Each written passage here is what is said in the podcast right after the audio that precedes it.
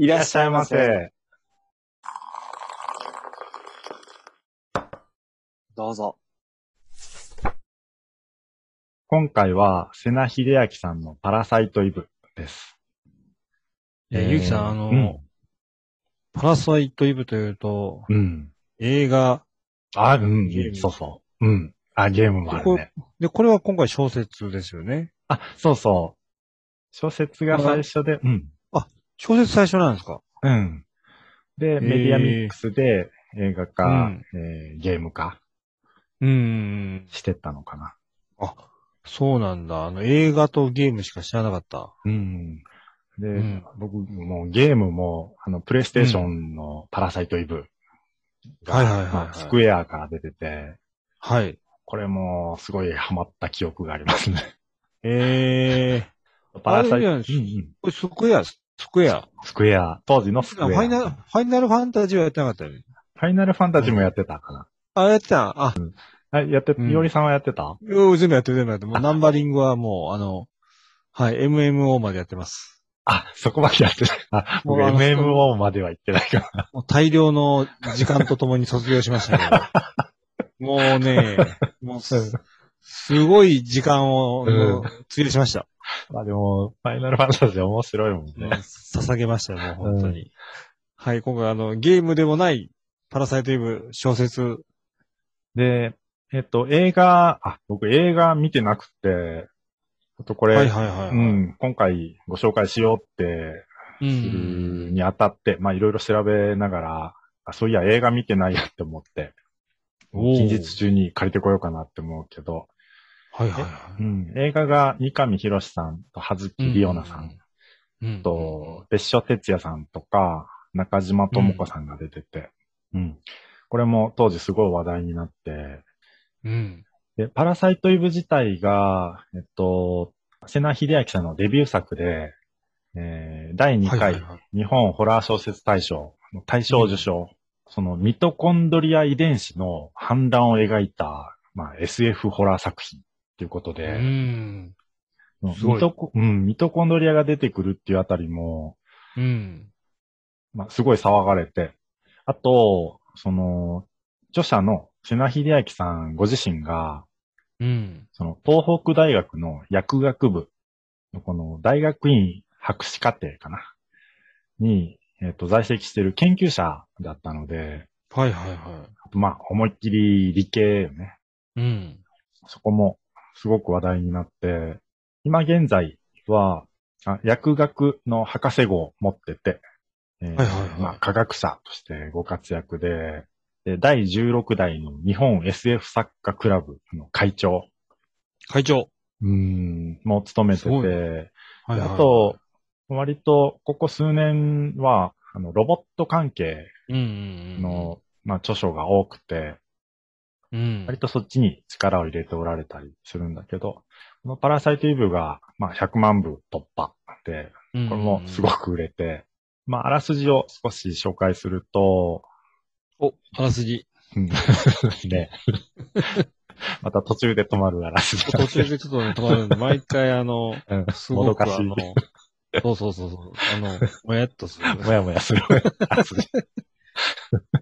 主人公は、えー科学者の長島っていう、まあ、男性が出てきて、うんうん妻がいるんだけど、えっと、事故でその妻を亡くしてしまうのよね。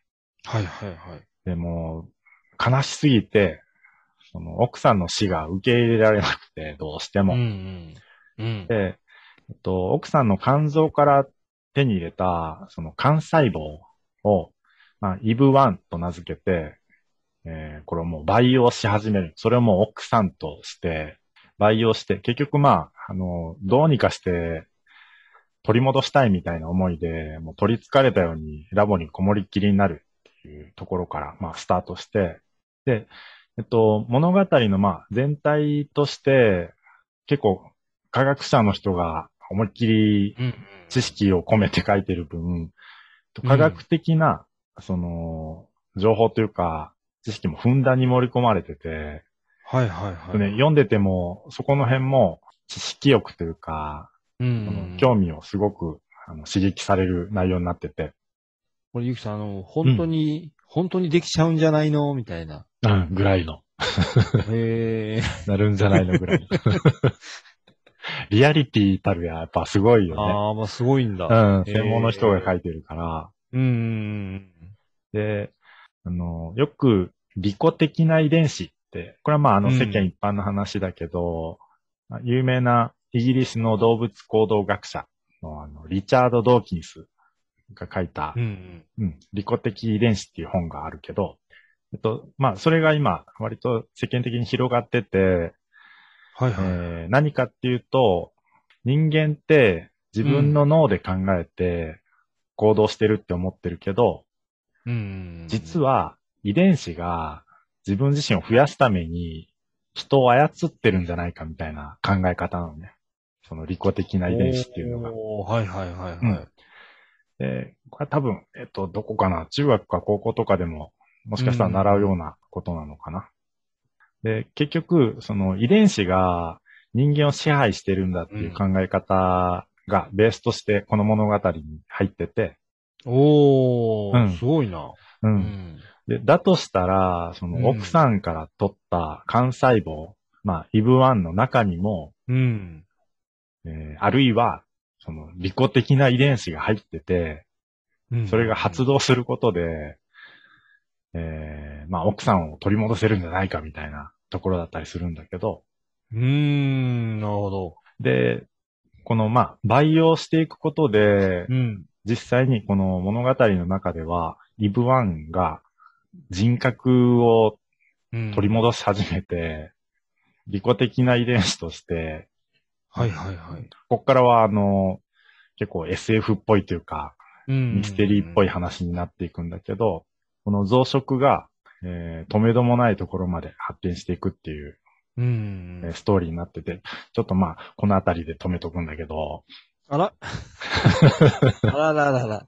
でね、あ。のーこれも当時としては、本当にハリウッド映画のような、あのー要素がいっぱい、ね。うん、いっぱい詰まってて、その遺伝子が増殖して意識を獲得していくみたいなところもすごく興味を惹かれるし、はいはいはいはい。まあもちろん奥さん亡くなってどうにかしたい科学者みたいなところも、設定も面白いなと思うし、これ、ゆきさん、あの、ハリウッド映画のキアヌ・リーブスのやつ、なんか似たやつあったよね。あ、あ、そうそう、あるある。そう、なあ。ある。うん。これが、だから、まあまあ、本当うん。これを、あれした感じやな、なんかね。そう、そうそうそうそうそう。ああいう感じ。うん。あの作品を見たわからんわあ、あれ映画で見た。うん。ちょっと待ってね、ごめん、これうん。調べよあれ何やったかな？あれね、あれ、ちょっと待ってう。えーっとね、これはオマージュしたんじゃないのっていう。ぐらいの、あれだね。そうそうそう俺も見た、うんあれ。なんだっけな、あれ。でも、ゆうきさんはその時に、パラサイトイブがちょっと思い浮かんだ。かんでもおかしくないね。ぐらいあれ、そっち系だったね。そうそうそうそキアヌ・リーブスのレプリカス。ね。う。それそれそれそれ。ね。うん。そうそう。あの、それです。うん系統はすごく同じ感じなのかな。あそうそうそうそううん。であれ、もバリバリ科学で、うん。これどうなるんだみたいな、あの、興奮みたいなのがあるけど、うんうんえっ、と、このパラサイトイブンも同じくの感じなうん。のかな。でなんか、すごくオマージュした感じが、うん、ね、ね。あるよね。ぐらい結構似た感じになってるよね。ね。で、まあ、あの、ミトコンドリア自体が、本当に人、まあ細胞か。細胞のどれにでも入ってるようなものだったりするから、うん。もう原点中の原点原点 そうね。そうそうう、ん始まりはミトコンドリアぐらいな。うん、そうそう。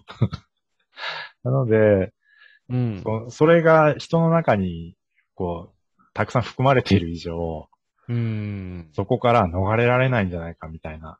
で、もしそれが反乱を起こしたり、人格を獲得したらどうなるんだろうみたいなところが、うん。その物語の、えー主軸としてあったりして、そこもあの、読んでて、すごいワクワクして、あこういうこともあるんだなとか、うん。と、利己的遺伝子自体を扱ったものを多分初めて読んだのかな。